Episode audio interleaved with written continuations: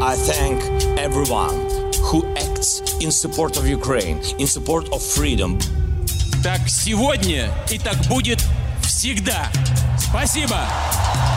We need serious negotiations for peace based on the principles of the United Nations. E nell'attuale guerra in Ucraina assistiamo all'impotenza dell'Organizzazione delle Nazioni Unite. We must commit now to be in this fight for the long haul. We must remain unified today and tomorrow and the day after. Viva! Bem-vindo ao Bloco de Leste. Eu sou o Martim Silva e hoje, no primeiro programa deste podcast, em que falamos da guerra olhando para outras fronteiras que não apenas as da Ucrânia e da Rússia, vamos falar da Moldávia. Esta antiga República Soviética sente, de forma bem viva e praticamente desde a fundação, após a queda da URSS, o problema do separatismo russo, que agora está na gênese do conflito na Ucrânia. Foi na Moldávia o primeiro conflito militar pós-queda da União Soviética, em que a Rússia tentou trazer para a sua esfera de influência um país e uma região.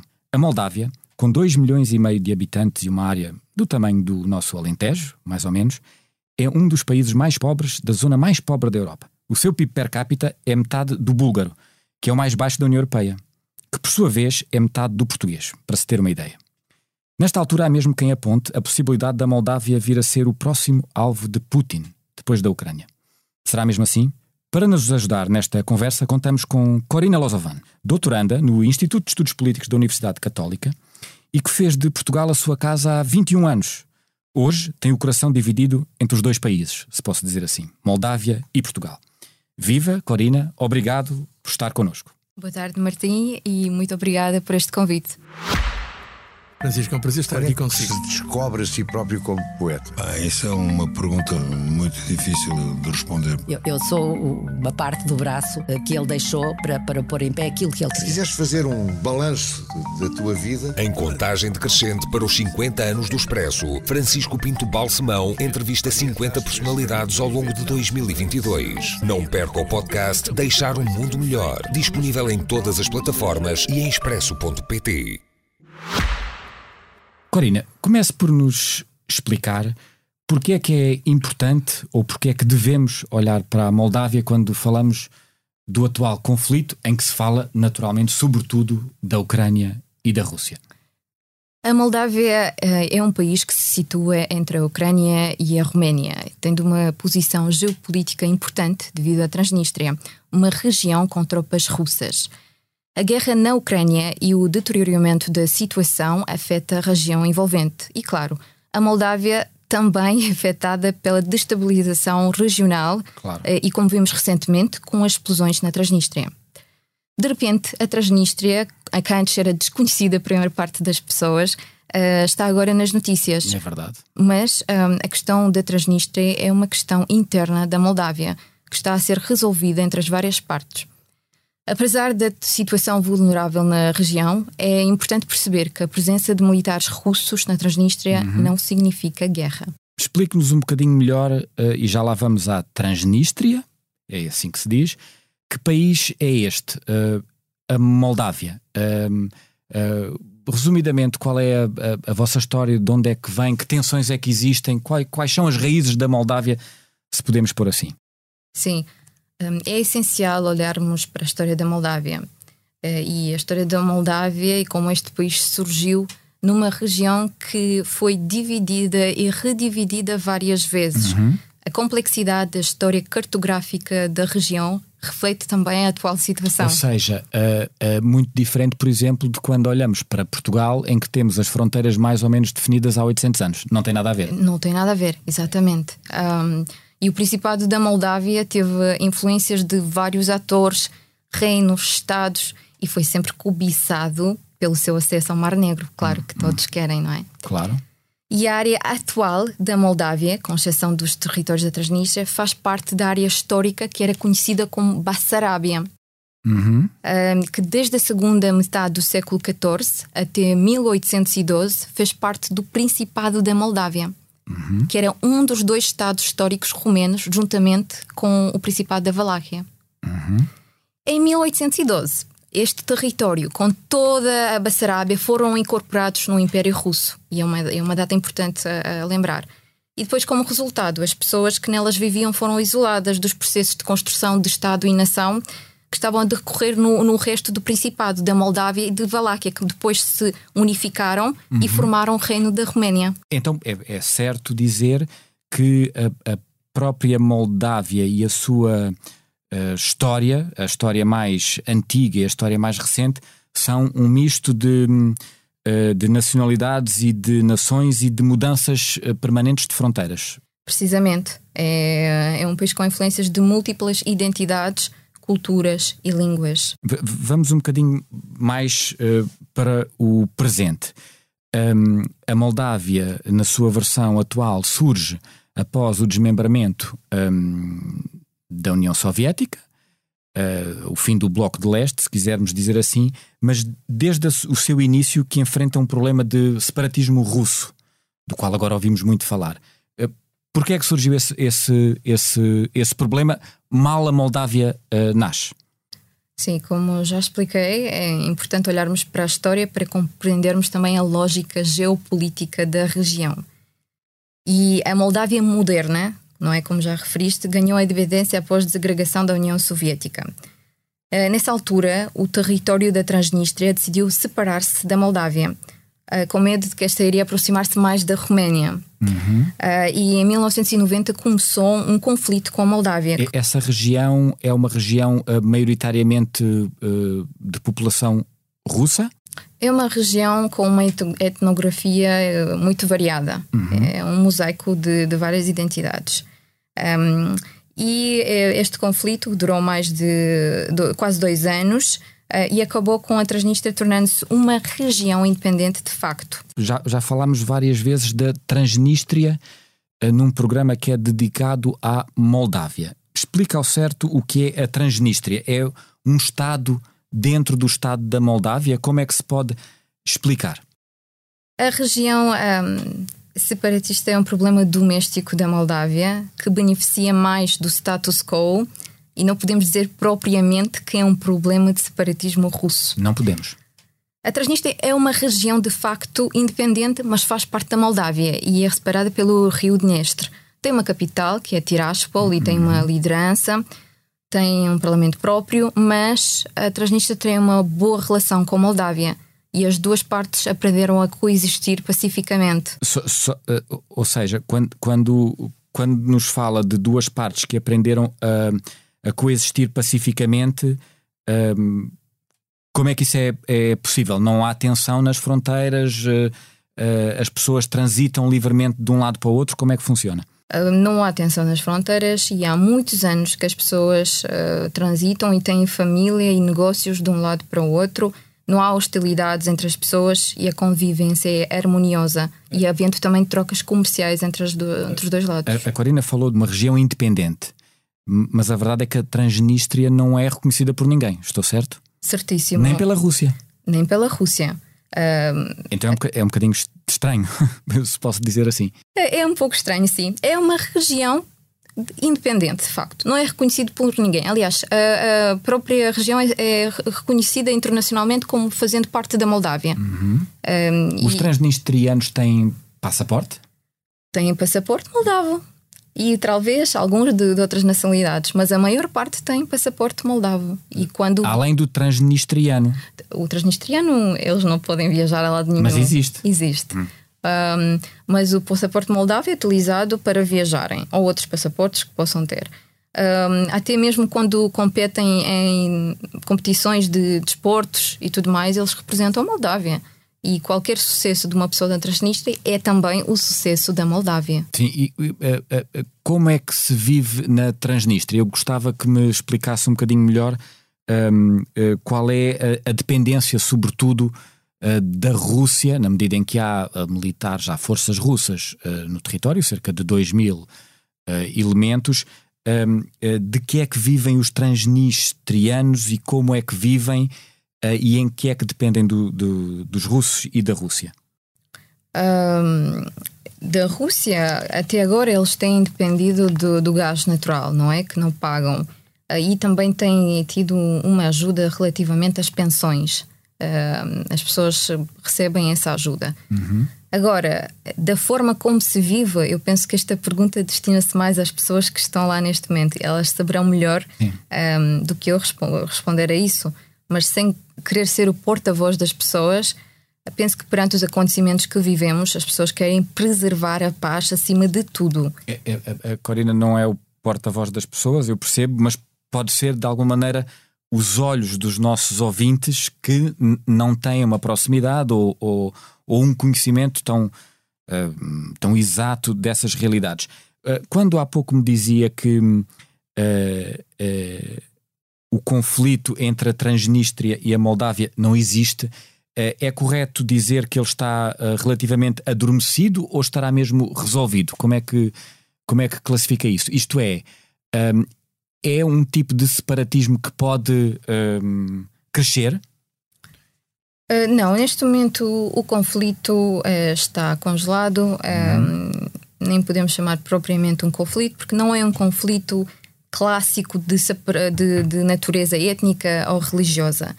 A separação existe porque a região beneficia do apoio de certos grupos poderosos e, por sua vez, as elites beneficiam dos lucros das empresas centradas nesse território e da sua existência no limbo jurídico. Durante a década de 90, a Transnistria não tinha incentivos de atração para juntar-se à Moldávia e por isso podia argumentar um bocadinho a favor do separatismo. Hoje em dia, a Transnistria está muito mais integrada com a Moldávia. Eh, eh, só, só para perceber uma coisa: se quisermos fazer alguma espécie de paralelismo entre o separatismo sentido, por exemplo, na região leste da Ucrânia, no Donbass, e o separatismo existente na Transnistria, esse paralelismo é adequado ou pensa que é exagerado? é totalmente diferente. Okay. Por quê?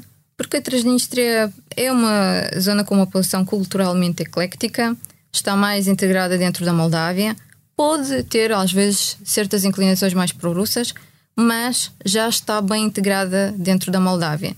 Principalmente economicamente, uh, as duas capitais, Tiraspol e Chisinau, uh, os mercados estão orientados diretamente para o mercado europeu. Estão orientados para o mercado europeu. Exatamente. Uh, isso leva-me a outra questão que eu gostava de perceber. Um, a, a Moldávia, sendo um país do leste europeu, é um país que deseja aderir à União Europeia. Um, esse desejo é um desejo uh, uh, muito forte, muito sentido, muito presente e realizável a prazo. O que é que pensa sobre isso? Sim, uh, sem dúvida. Os moldavos querem muito entrar na União uhum. Europeia e a Moldávia já fez o pedido, a adesão à União Europeia. Um, claro que a resolução da questão da Transnistria é uma condição sine qua non para que a Moldávia entre na União Europeia. Ou seja? A Moldávia tem que resolver este, mas, este conflito. Mas resolver em, em, que sentido? Na integração plena da Transnistria no seu território? Na integração plena da Transnistria dentro da Moldávia e. Isto é o que a União Europeia exige? Exige e também o problema reside nas tropas russas que estão neste território. E o, e o armamento, exatamente, o armamento obsoleto que se encontra lá desde a União Soviética. Mas só para perceber, um, a União Europeia exige a resolução dessa situação, mas como é que uma situação uh, dessas que se perpetua há 30 anos se pode resolver? Um, a Presidente Maia Sandu uh, referiu que a nova, a nova a, Presidente, presidente sim, que foi eleita em 2020. Que é, é pró-Europa, se pode dizer Exatamente, assim. Exatamente, pode-se uhum. dizer isso. Um, referiu várias vezes que pretende uma relação pragmática com a Rússia de forma a resolver a questão da Transnistria e chegar ao entendimento para as tropas russas se retirarem e parte do armazenamento das munições ser destruído. Uhum. E para isto acontecer, a via diplomática com a Rússia, mediante um, terceiros como a OSCE, é essencial. E, mas e, e, do ponto de vista moldavo, eu percebo a posição. E o que é que nos pode acrescentar sobre a perspectiva russa em relação a essa pretensão moldava? Em que ponto é que estaremos? Consegue ajudar-nos? Sim, é, eu penso que é, neste momento há conversações é, e existem acordos bilaterais que têm que ser respeitados e a situação está a ser gerida de forma cautelosa e muito inteligente politicamente pelas autoridades moldavas. moldavas exatamente. Sendo que a Moldávia já pediu um, a adesão à União Europeia, uh, não pediu adesão à NATO. Uh, Porquê a diferença uh, em relação, por exemplo, a outros países do leste europeu uh, que fazem os dois pedidos ou que têm as duas pretensões? Porquê separar a pertença à União Europeia de uma eventual e futura pertença à NATO? Exato, é, é um fator importante para esclarecer. A Moldávia é um país neutro e esta neutralidade está consagrada na sua Constituição, que foi adoptada em 1994. Por isso, o país não tem intenções de aderir à NATO. E, e mesmo se existisse essa Sim. intenção, há uma neutralidade que não, que não pode ser ultrapassada. Ou seja, pode ser ultrapassada, mas existem processos e mecanismos uhum. políticos para tal. Porém. Portanto, é, é, mais ou menos uh, uh, pacífico e consensual na Moldávia o pedido de adesão à União Europeia, mas não o pedido de adesão ao Tratado do Atlântico Norte. Exatamente. O pedido à União Europeia sempre existiu por parte das autoridades políticas moldavas. Mas como que, gostaria aqui de enfatizar Sim. que a neutralidade não, não exclui a cooperação em assuntos de defesa e segurança. Um, e esta cooperação existe, certo? Uhum. Mas a neutralidade também da Moldávia é importante referir que é uma neutralidade que foi declarada uh, de forma unilateral e tem as suas peculiaridades na forma como foi escolhida. Para que a neutralidade da Moldávia seja reconhecida, esta tem que ser apoiada internacionalmente para o país manter a sua soberania, independência e integridade territorial. Eu acho que a neutralidade pode ser uma estratégia de equilíbrio, mas também de segurança. E é necessário existir em países neutrais. A Moldávia está na intersecção entre várias culturas e pode tornar-se uma ponte entre Ocidente e Oriente, uma zona de simbiose, confluências, convergências é, e cooperação. É, é, interessante falar em pontos numa altura em que tantas pontes estão a ser destruídas a leste. Um, do, do, ponto de vista uh, económico e na medida em que há a pretensão da Moldávia de pertencer à União Europeia, qual é hoje em dia já uh, o grau de integração da economia moldava com uh, dos países da Europa? Pode também esclarecer-nos sobre esse ponto? Sim, a Moldávia assinou um acordo de associação que engloba o DSFTA, que é o Deep Comprehensive Free Trade Agreement, uhum. com a União Europeia, em que pode exportar produtos com tarifas mais reduzidas. Um mercado uh, moldavo, incluindo a Transnistria, orientado mais para, para a União Europeia. Uh, os moldavos sentem-se europeus uh, e querem. Um, seguir a via europeia. São, são, eu, a própria Moldávia é um mosaico etnográfico variado e esta integração para a União Europeia um, aconteceu muito cedo. Em 1994, o primeiro presidente da Moldávia assinou um acordo de cooperação e parceria com a União Europeia. E desde então o país sempre continuou essa via. Portanto, uh, uh, uh, quando nós aqui em Portugal olhamos para leste, e hoje em dia ouve-se muito falar do chamado sonho de Vladimir Putin de uma espécie do regresso de uma grande Rússia, do ponto de vista dos moldavos, essa grande Rússia, se porventura voltasse a existir, não os inclui a eles? Não.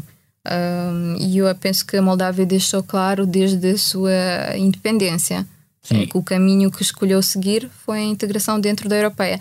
Mesmo os líderes que eram mais pró-russos dentro da Moldávia sempre seguiram as diretrizes europeias dentro do país. É importante referir isso.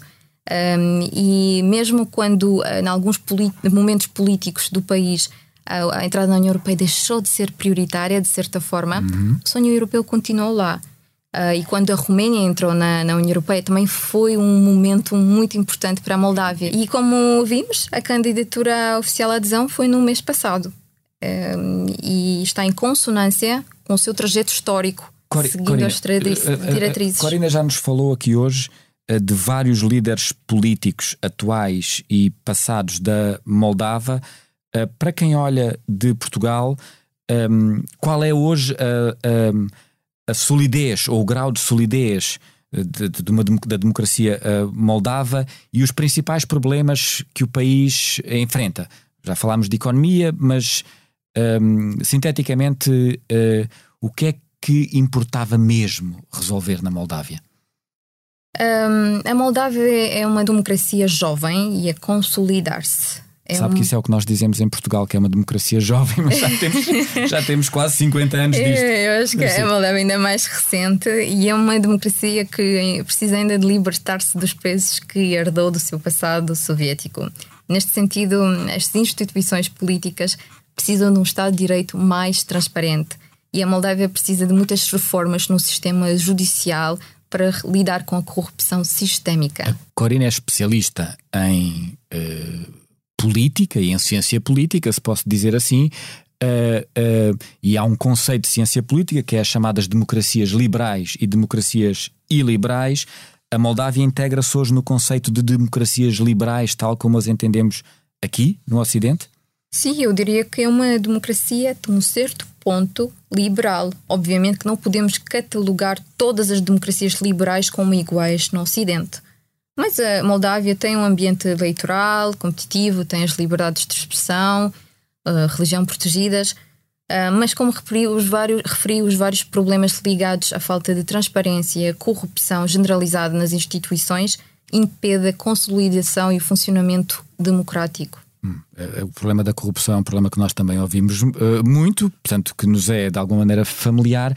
Um, Corina, deixe-me ir um pouco mais para a atualidade mais recente, já uh, em clima de conflito uh, militar aberto. nas últimas semanas ouviu-se falar, vindo de fontes russas, um, da ideia de criar um corredor russo terrestre que de alguma maneira ligue uh, o, o Donbass à Transnistria, pelo uh, sul da Ucrânia. Uh, que fundamento pode ter esta ideia e qual o seu propósito? Esta ideia foi proferida por um general russo, mas a Rússia já disse que esta mensagem não foi consentida nem é oficial. Apesar disto, a situação na região é muito volátil e incerta. Por isso, é claro que o governo moldavo está atento e observa com cautela os desenvolvimentos cotidianos. De facto, a expressão é sua e é verdadeira. A situação é muito volátil. Nesta altura, nós nas últimas semanas assistimos a várias explosões na região da Transnistria, cuja autoria não se percebeu bem. Há quem fale de um chamado golpe de bandeira branca russo, à semelhança do que terão feito na região do Donbass, precisamente para depois justificar ehm, a invasão.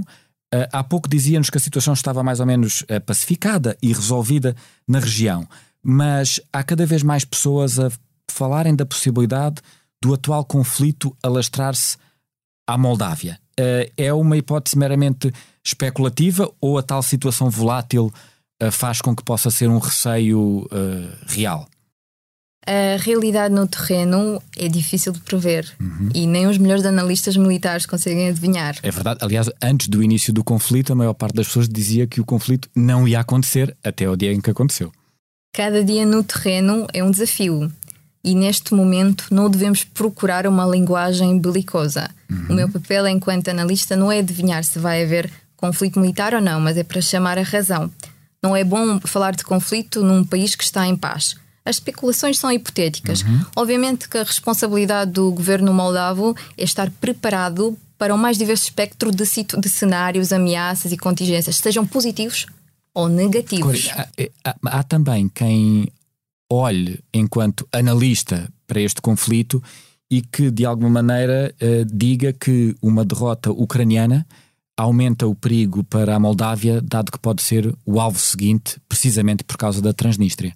Sim, um, e é uma situação que as autoridades moldavas estão a acompanhar. Um, a guerra na Ucrânia é um fator importante na forma como a situação vai evoluir também na região, e isto afeta a Moldávia diretamente.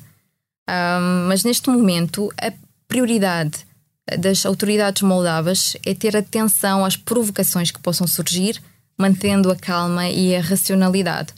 Para além disso, como já referi, há acordos bilaterais com os países vizinhos que têm que ser respeitados. Ou, ou seja, explique melhor. Estes acordos são acordos entre, entre os vários países vizinhos, seja a Rússia, seja a Ucrânia, entre que, respeito de, das fronteiras da Moldávia. E, e, os, e todas as partes têm que respeitar os acordos que foram feitos, não é? Vamos esperar que o seu otimismo se confirme. Corina, para finalizar, hum, pedimos-lhe uma sugestão, uma dica, uma ideia que nos ajude aqui em Portugal a conhecer um pouco mais da Moldávia e a saber o que é hoje, afinal, um país de que falamos tão pouco. A sua dica é? Uh, a minha dica é: estamos no mês de maio um, e em maio temos o Festival da Eurovisão. Este ano a Moldávia é representada por um grupo musical chamado Xdup um, e eles uh, têm uma canção muito interessante com um ritmo de folk e rock. Um, e esta canção reflete um pouco da, da sociedade não é? Moldava que é uma sociedade culturalmente diversa uh, que é uma sociedade pacífica um, e com a sua história particular e a sua identidade também particular. Uh, e da forma como todos eles vivem bem uns com os outros. Let's go, folklore and rock and roll Se um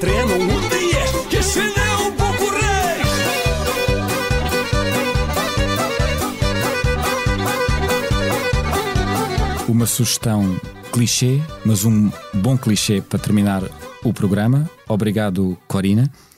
Para a semana voltamos com mais um episódio dedicado a outras fronteiras. Pode ouvir o Bloco de Leste no site do Expresso ou subscrevê-lo em qualquer aplicação de podcast.